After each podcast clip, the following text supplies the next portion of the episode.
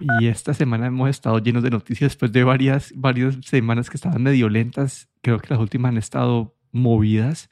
Y esa creo que el, foco de semana fue la inteligencia artificial. Y quería arrancar por la parte de Google. Que Google, después de todos estos rumores y, y, y que está como ChatGPT, está como en auge, movieron y están acelerando su, su anuncio de su chatbot que se va a llamar Bard que está basado en el, en el modelo de lenguaje de ellos que se llama Lambda, que este, este Lambda lo creo que lo mencionamos, lo hablamos nosotros hace como ah, el año pasado, hace dos años, que lo mencionaron en su Google evento, en el evento de Google de, de desarrolladores como que de mayo.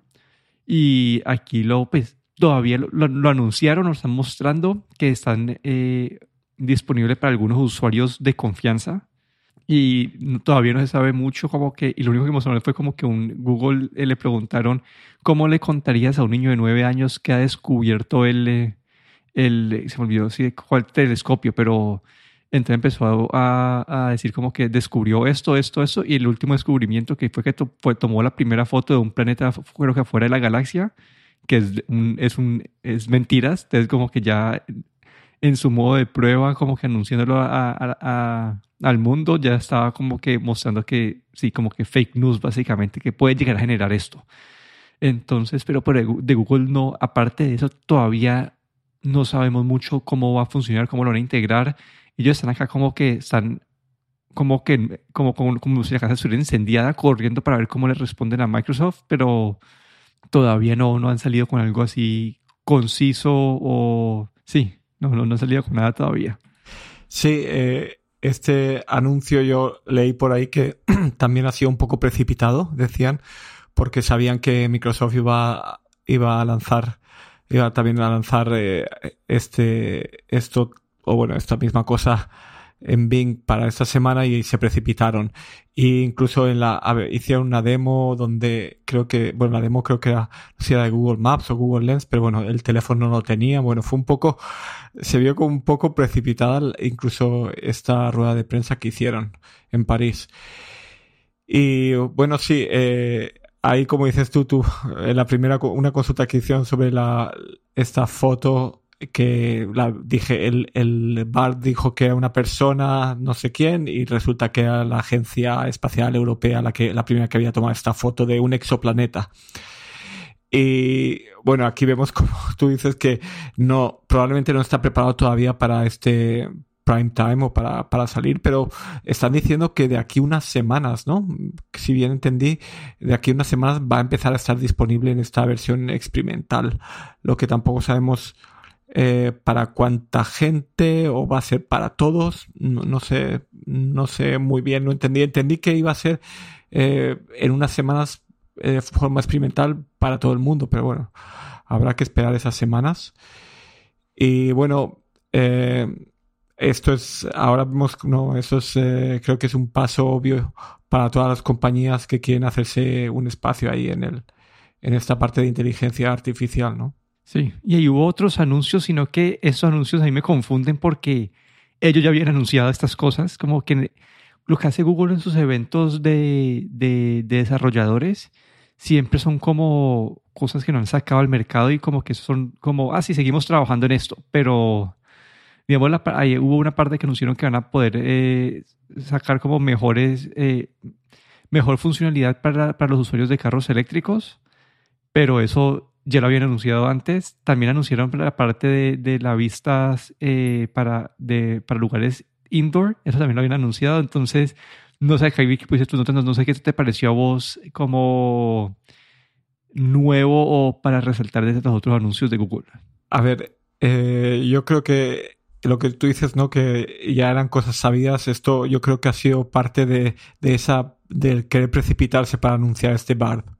Eh, y claro, para no dejarlo así como estamos anunciando esto para hacer la competencia de Microsoft, pues tuvieron que añadir algunas cosas ahí que ya, como dices tú, ya eran cosas sabidas, simplemente era como un refinamiento de, de algunas de esas cosas, ¿no? Anunciaron las, estas vistas inmersivas de, para Google Maps, eh, también eh, una expansión del Google Lens para los Android, pero mm, así realmente nada nuevo, ¿no? Nada que llamase la atención. Sí, es que es lo que más confundido. Digamos, la parte de Lambda. Lambda lo, lo, habían anunciado hace, hace un año, hace dos años en, en, el Google, en el evento de desarrolladores de Google. Pero como que siento que ellos en esos modelos tratan de como que eso es lo, que, lo que estamos trabajando, pero no siempre son como cosas que están listas. Entonces aquí es como, listo, ya lo que habíamos, lo que habíamos anunciado hace un año ya está llegando, pues va va a llegar a los usuarios. Pero yo creo que el, el, el anuncio grande de esta semana vino de Microsoft y aquí es, uy, es que acá mostraron de todo. Creo que lo principal es que al navegador de Edge y al buscador de Microsoft Bing le están integrando el chat GPT. Por ahora voy a empezar la parte descriptiva, después podemos entrar en la parte polémica. Pero lo que, como están diciendo que está, va a funcionar es, va a tener dos formas de interactuar con, con el chat GPT dentro de Bing. Uno va a ser haciendo tus búsquedas como, como normalmente las haces y te va a tener una barra a la derecha eh, como, como sintetizando, ayudándote a, resumir la información. Y en esta barra como que ellos muestran como no se les hace una pregunta y, y te, y, lo, y, te daba con fuentes, te, te daba links a, las páginas que, que, te pueden dar más información. Entonces como una forma de, de ayudarte con la búsqueda. Y la otra, el, otro, el otro mecanismo es eh, como el que conocemos de ChatGPT, que va a ser como una ventanita de chat y ahí básicamente es la que puedes interactuar como ya lo haces con ChatGPT. Y aquí también por, vale, cabe mencionar que esta versión de, de, integrada al Bing es como una versión que todavía no está disponible al público a través de ChatGPT, sino una, una, una mejor, una, sí, la, la, siguiente versión. Entonces, si utilizas eh, esta interfaz con, el, con, el, con la inteligencia artificial a través de Bing, vas a estar usando la última versión. Pero no sé qué pensaste. A mí, a mí la integración de, de, la búsqueda y todo eso me pareció bastante bonita, bien pensada. Esto no es como lo Google que están como corriendo a, a, responder, sino que se nota que esto lo llevan trabajando bastante y que está muy, muy, muy bien pensado. No sé qué pensaste vos de lo de Microsoft. Sí, yo creo que, como dices tú, este era un anuncio ya preparado, organizado, no, no, no ha sido nada como apresurado como el de Google. Y ahí sí que se ve que, bueno, Microsoft tiene una idea bastante amplia y tiene un plan muy, yo creo que muy bien pensado para la integración de este eh, chat GPT. Eh, ya sol, no solo en Bing, sino que vamos viendo, eh, o creo que, no sé si se va a hablar, pero, o hay rumores, ¿no? De, de esa integración también a su herramienta Office, Microsoft Office. Yo creo que aquí es un plan bastante grande y, bueno, una integración, como dices tú, está lo que vimos uh, muy bien hecha, ¿no? Con, el, con la parte de búsqueda, luego también con esta parte con una barra lateral donde puedes tener el chat también. Eh, vimos algunos ejemplos, o bueno, los, la gente que tuvo acceso eh, enseñó algunos de los e, ejemplos. Y la verdad, bueno, ya creo que ya conocíamos algunos de nosotros, ya habíamos estado practicando con el chat GPT, ¿no? Y, y aquí vemos, bueno, pues que Bing Bing o Microsoft, bueno, ha adoptado este, este, digamos, este inteligencia artificial que ya era bien conocida y que creo que era, digamos, la más avanzada de todos, ¿no? Y a mí, lo que más interesante me parece, eh, para Google ya sabemos que esta integración va a ser para búsquedas, y, pero en Microsoft aquí, cuando empezamos a pensar en, en la integración con las herramientas de Office, ahí sí que se abre un mundo que yo creo que es, eh, es enorme, ¿no? Vemos algunos guiños a esta inteligencia artificial, no sé si utilizas el Teams, pero bueno, en, en, la herramienta de chat de Teams que utilizan la mayoría de las grandes empresas, pues ya cuando escribes estás chateando con tus compañeros de trabajo, a veces te sugiere ya unas respuestas automáticas, ¿no? Pequeñas respuestas, pero es un, un, un inicio de lo que podemos o de lo que vamos a ver, ¿no? Cuando, cuando un, esa integración del chat GPT pueda irse a, a, a, todas las herramientas de Office, pues te puedes imaginar eh, en Outlook pues eh, responder a una persona y tener ya un email medio completado, por ejemplo. Eh, en el Teams estar chateando y tener una respuesta también ya medio completada o entera, ¿no? Eh, ahí vemos eh, a dónde podemos llegar, ¿no? Con esto. Y vemos la parte útil, ¿no? Porque eh, en la búsqueda va a ser, claro, la integración de la inteligencia, artificial va a ser bastante útil. y, la parte esta de chat, pero muchas veces en, en, lo que es búsqueda lo que quieres es básicamente unos resultados concretos, rápido, ¿no? Este chat es, genera una serie de texto que tienes que ir leyendo, que a lo mejor es demasiada información incluso para lo que quieres, ¿no? Pero cuando esto lo piensas integrado en herramientas como Microsoft Office, ahí le ves más sentido, ¿no? Porque ahí sí que, por ejemplo, como te comentaba, pues escribir un correo electrónico, tener un esqueleto, digamos, del correo electrónico que quieres mandar, por ejemplo, una plantilla y muchas cosas así, ¿no? Sí, ahí en la parte de Office eh, todavía no han anunciado nada, pero hay muchos rumores, pero yo ya he visto aplicaciones de ChatGPT para herramientas así como de trabajo y vi una que era, eh, usaban ChatGPT, decías, eh, quiero dar una presentación, tengo estos puntos para, para, para poner la presentación y te, y una presentación basada en lo que le decías. Había otra que son como en Excel y Google Sheets, le decís, quiero encontrar la suma de lo que vendió esta persona en tal mes, y entonces te genera la fórmula de Excel para sacar ese resultado que estás buscando. Entonces hay, integraciones como si vos, como que en Office pueden ser, pueden generar mucha productividad, en verdad, esta, esta, esta integración con Office.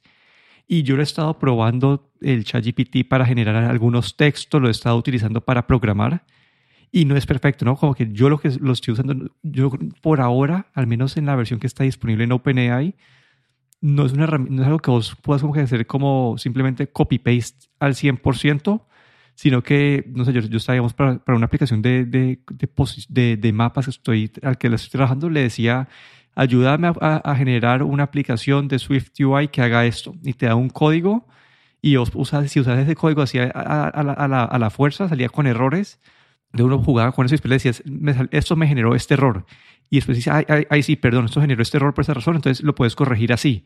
Entonces te da una, un, un feedback súper rápido y eh, la verdad he podido hacer bastante de esta, de esta, de esta aplicación utilizando pues el ChatGPT, cosas como demorado como, en vez de demorarme un día entero solucionando una función, la puedo hacer en, en una o dos horas. Entonces es una herramienta que a mí la verdad me, me parece bastante prometedora. Y pues no sé si está listo para mi polémica. ¿Está listo para la polémica de esta, de esta integración? Eh, sí, como que en la parte de Bing, ahí mostró un ejemplo que eran cuáles son los mejores televisores. Entonces te responde y te da unos, da los 10 mejores televisores que hay en el mercado. Pero ¿de dónde está sacando esta información? Y, y, y entonces a eso está buscando, seguro está buscando diferentes páginas de reviews y está sacando eso.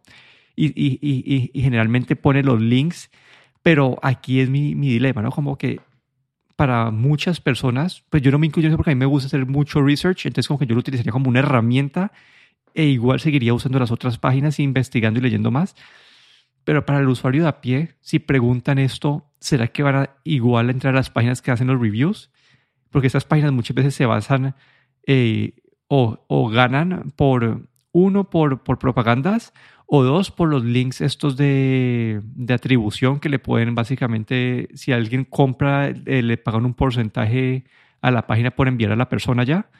Entonces, y esto va a pasar con mucho el contenido, ¿no? Si, si ese contenido lo están resumiendo, lo están usando y después las personas dejan de recibir ese, esos ingresos, ¿cómo haces? Como que, ¿cómo, ¿Cómo es la manera de balancearlo? Porque esta, esta integración con el Bing me parece muy buena y los ejemplos que mostraba Microsoft ahí como la derecha es que te daban links a todos, como que pero, ¿qué va a pasar con el material fuente? Como con lo que está scraping y, consolidando toda esa información. ¿Qué va a pasar con ellos? ¿Cómo va a hacer para que esos jugadores no pierdan y sabiendo que está usando la información de ellos? Como que sí, esa es la parte que a mí me pone a, dudar y no sé qué va a pasar. La otra parte también es, eh, claro, estas herramientas en la parte de Bing, sobre todo, eh, se va a tener que monetizar de alguna manera. Y si le preguntas cuáles son los mejores televisores, pues ahí va a haber a lo mejor también una parte que no es tan objetiva, ¿no? Que es subjetiva y que depende de quién esté pagando más por el anuncio, ¿no? Entonces, como dices tú, ahí la polémica está servida, ¿no? No solo de estas páginas que ofrecen estos resultados y que hacen estos tests y cómo Microsoft se puede aprovechar de esa información, sino también de cómo Microsoft va a mostrar esta información para su propio beneficio, ¿no? Para crear eh, tal vez o yo pienso que aquí va a tener, van a monetizarlo de esa manera, ¿no? Creando eh, a lo mejor eh, sponsors o links sponsorizados, sponsorizados. Bueno, no sé cómo lo van a integrar, pero claro, esto se va a tener que monetizar de alguna manera. Tanto eh, Microsoft como Google. Google. sobre todo, ¿no? Microsoft sí que está la parte de RAM que vamos viendo, ¿no? Que se puede integrar en Office y esto sí que es un Office es una herramienta de pago. Entonces ahí pues em, no lo monetizan a través del, servicio de Microsoft Office, pero en la parte de Bing, que es para cualquier persona gratuito, pues ahí tendrá que monetizarlo de alguna manera. Sí, esa, la parte de la búsqueda en Bing en general creo que está fácil porque igual cuando buscas se siguen sirviendo los ads. Pero sí, hay, hay mis dudas más con los, con los creadores de contenidos, qué va a pasar con ellos y cómo es la manera correcta de hacerlo. A mí lo que está haciendo, en al menos en el ejemplo que ponen los links a la material fuente de donde sacan la información, me parece buena, pero la pregunta es, como que eso ese problema que ha tenido también, también eh, Google, ¿no? que siempre lo, lo, lo, han criticado por cuando la gente pregunta cuál es eh, tal cosa y de una te sacan la respuesta sin que la gente vaya a la, página. Eh, entonces, sí, no, no sé cómo lo van a manejar. Ese es un, un, punto de, de, polémica, pero para acá va el mundo y toca ver eh, qué pasa. Yo ya cambié mi, mi, mi, mi, buscador de efecto a Bing, pero todavía no me han dado, no me han dado acceso. Estoy en el waitlist para, para para el, sí, para el, sí, para el chatbot, pero no, no me lo han dado todavía. Me hace falta ponerlo como el navegador de efecto, el Edge, pero esa parte sí no me, como navegador de efecto, sí no, me, no, no, no estoy listo para tomar ese salto. No, yo el, el, Edge sí que lo tengo en el ordenador del trabajo, el ordenador de Windows, y ahí sí que probablemente es, va a ser donde primero lo voy a ver. Y lo que dices tú de, de lo que hace ya Google, que básicamente Google siempre quiere que te quedes en su página web y te crea, y si le preguntas los mejores televisores te va a poner una lista para que no vayas a ninguna otra página, sino que te quedes en Google. Pues eh, esto básicamente Microsoft con este tipo de chat está haciendo básicamente lo mismo, eh, te da unas referencias, eso sí, de donde sacar la información, pero bueno, no lo veo tan... Eh, tan injusto, ¿no? Comparado con Google, porque Google ya está haciendo exactamente lo mismo. Sí, sí, vamos a ver, eh, vamos a ver qué termina pasando. Y en otras noticias, allá hubo un anuncio celular.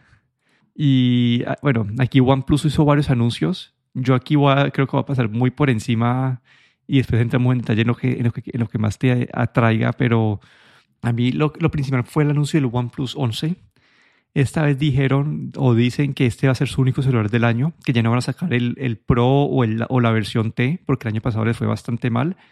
Entonces lo que han dicho es, se están enfocando en sacar un solo flagship y creo que aquí han arreglado bastantes problemas de los que tuvieron el año pasado, porque el año pasado sacaron un celular, creo que el, el, el, el Pro o lo, era como de 900 dólares y estaba compitiendo pues ya contra los flagships de Samsung, de Google todo y con una cámara mucho peor.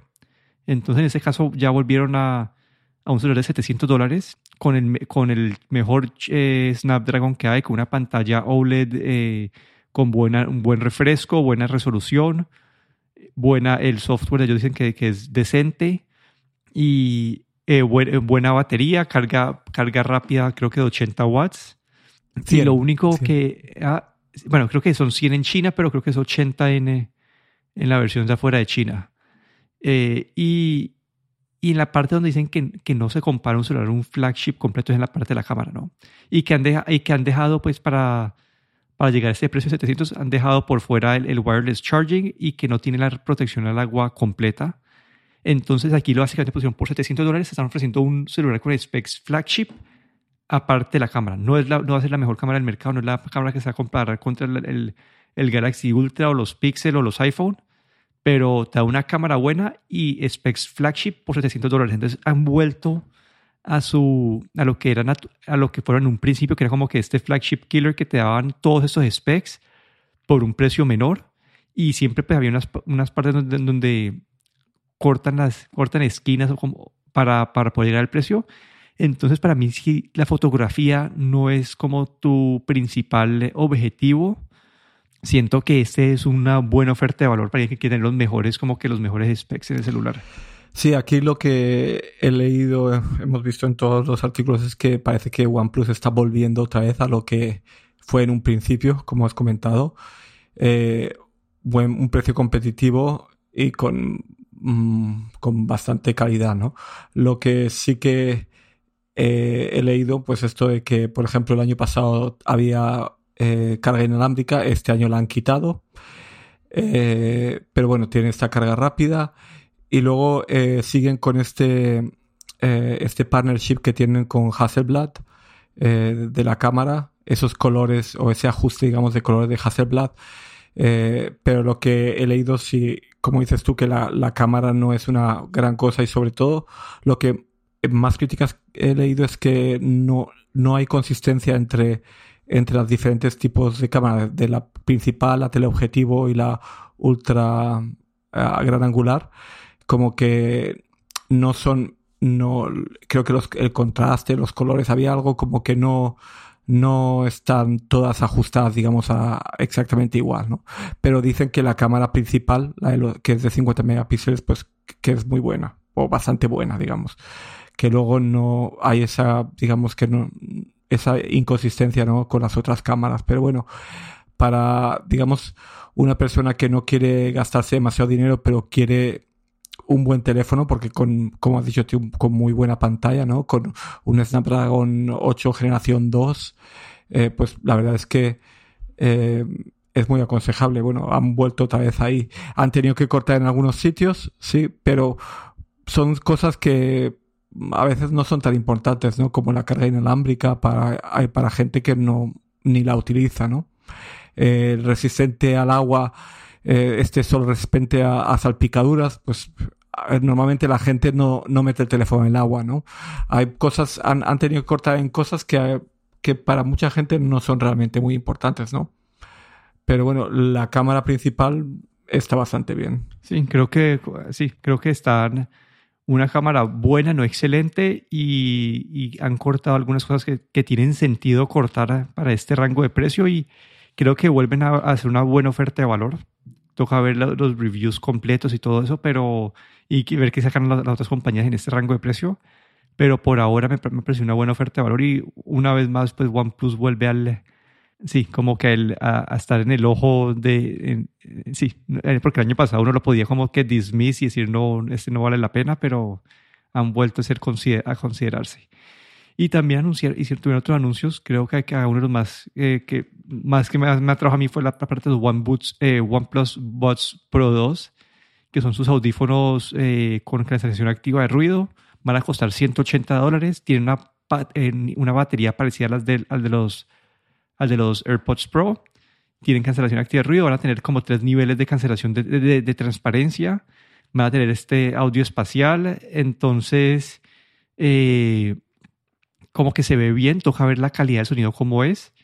Pero están ofreciendo pues unos audífonos parecidos o que le competen a los, a los AirPods Pro por 70 dólares menos. Entonces, eso, y es, algo que ya existe, ¿no? Porque los otros anuncios que ahorita vamos a hablar todavía no, no, eh, no, salen en el mercado. Sí, estos Buds Pro 2 eh, pues tienen todo lo que unos eh, inalámbricos, auriculares inalámbricos de este año deberían tener, ¿no? Eh, como dices tú, pues con el audio espacial, los tres niveles de cancelación de ruido, eh, creo que seis horas de batería en los audífonos y luego con la, con la caja son 39 horas sin cancelación de sonido y 25 horas creo que eran con cancelación de sonido, ¿no? con un precio muy competitivo, eso sí. El precio yo creo que es, que es lo mejor que tienen. Y también anunciaron un, eh, un teclado mecánico. Sí. Y como que esto es, sí, como que esta parte me pareció un poco rara. Eh, y lo que al parecer como que es un, es como casi que un, un rebranding de, de una marca Keychron. Y creo que no hay, dicen que las diferencias son como que mínimas, ¿no? Que tiene como un palito en la parte de atrás para, para cambiar la elevación y, el, y, y los colores que son los colores de OnePlus, pero aparte de eso yo, yo esta parte es, un no, es un rebadging, ¿no? ¿no? ¿no? la entendí, no, no entendí muy bien, ¿no? Como, eh, porque, bueno, tiene sentido, ellos tienen el teléfono, los, los audífonos, eh, pero este teclado de repente, un teclado eh, que sale de, de, ningún lado, ¿no? Como en su línea de productos, no le veo ningún sentido, honestamente. ese teclado. Un teclado que es, parece que es un, han hecho un partnership con, con Keychron, como has comentado. Un teclado mecánico. Eh, no han hablado, ha, sido, han dicho que va hasta el preorden va, va a llegar en abril. No han hablado ni batería, ni de precio, ni nada. Y no le encontré mucho sentido. La verdad es que me, me pareció incluso que no era, no es no era ni el momento de anunciarlo, ni, ni va con su gama de productos. Esto sí que no entendí mucho. Pero bueno, ahí está el teclado. Sí, vamos a ver qué, qué pasa ahí. Y por último, teníamos este OnePlus Pad, que es su tableta. Y aquí yo creo que eso está muy enfocado en, en consumo de, de, medios, porque la verdad viene con un procesador, un MediaTek Dimensity, entonces no es que sea el mejor procesador del mundo, y la otra parte que me parece interesante es que el, el, el, las dimensiones son raras, ¿no? Como que es un, un iPad, eh, un, un iPad, un tablet de 11.6 pulgadas y es un aspect ratio de 7 a 5, que yo nunca había escuchado uno de 7 a 5. Y, y, va, y va, a tener esa disponibilidad de, de teclado, de, del stylus y todo eso. Me pareció interesante como más que todo para consumo de medios, porque se ve, una, se ve que es una pantalla bueno, es una pantalla es OLED, pero igual es una pantalla con refresco rápido, de buenas, eh, buena resolución. Y sí, creo que va a ser algo atractivo para consumo de medios, pero todavía no sabemos, no sabemos precios, no sabemos. Sí, no, no sabemos mucha. El teclado se ve decente. Sí, el teclado se ve decente, se ve muy parecido a los, a los, de, a los de los iPads. Lo que sí me, me hizo raro fue la cámara en la parte de atrás. No sé si viste la cámara. Sí, vi la cámara. Parece como si fuese el punto de atención ¿no? de, la tableta. La cámara de la parte de atrás me pareció un poco exagerado. Y la verdad es que, bueno, ese aspecto 7.5 que eh, ellos dijeron que la razón de este aspecto es porque son las proporciones de un libro, básicamente. En vez del 4.3, que es la proporción, digamos, de una televisión, digamos, de, de, de 4x3, una televisión, digamos, antigua, ¿no? El cuadrado, que es más un poco más cuadrada, ¿no? Y ahí cuando hablan ellos de, de, ese formato que es más parecido a un libro, pues ahí ya entiendes mejor, ¿no? Que, que están, eh, está destinado a consumir medios, aunque viene con ese eh, One Plus Stylo o ese lápiz, ¿no? Que también eh, hoy en día todos los tablets vienen con, con, uno de ellos, o al menos tienen esa posibilidad. También tiene la carga rápida, es 67 vatios, pero sí, el procesador un MediaTek eh, se ha quedado un, poco corto, por lo que ahí se entiende ¿no? que tampoco esto va a ser mm, una, una, una tableta de productividad, básicamente de consumo. Y nos han dejado sin saber mucho de ella. También han dicho que va a ser en abril cuando, cuando va a estar eh, para poder pedirse. Pero bueno, todavía estamos en febrero, pues todavía quedan un par de meses y ahí sabremos un poco más. Pero bueno, vemos que supongo que este esta tableta pues está dedicada, es, también va a ser la misma estrategia que el OnePlus de este año, no va a ser para, para digamos, un presupuesto, digamos, un presupuesto ajustado con unas características medianamente buenas. Ok, sí, sí, se ve bien, pero todavía falta saber los precios, ¿no? Precios y hay que y mostrar un poquito que van a tener esta integración con sus celulares. Entonces, eh, sí, ahí una vez más se ven las compañías llegando a este ecosistema, ¿no? Porque ya tienen sus audífonos, su, su iPad, eh, su tableta, igual que Google, que también va a sacar su tableta de Pixel, creo que era este año que la van a sacar. Entonces, eh, Sí, bastantes anuncios, ¿no? Y también su teclado, que no, sabe, no sabemos de dónde ha salido. Sí, no yo creo que es más. Eh, no tengo, sí, no, esa parte sí no la entendí mucho, pero bueno, creo que una semana llena de noticias y creo que van a seguir. Eh, eh, sí, van a seguir saliendo, no sé, como he escuchado ahí en KBH, como que, ah, sí, tengo estos productos que no puedo hablar que ya están en camino. Entonces, vamos a ver. Pero bueno, aquí me despido. Daniel de Ronsoro. Y aquí Guillermo Ferrero.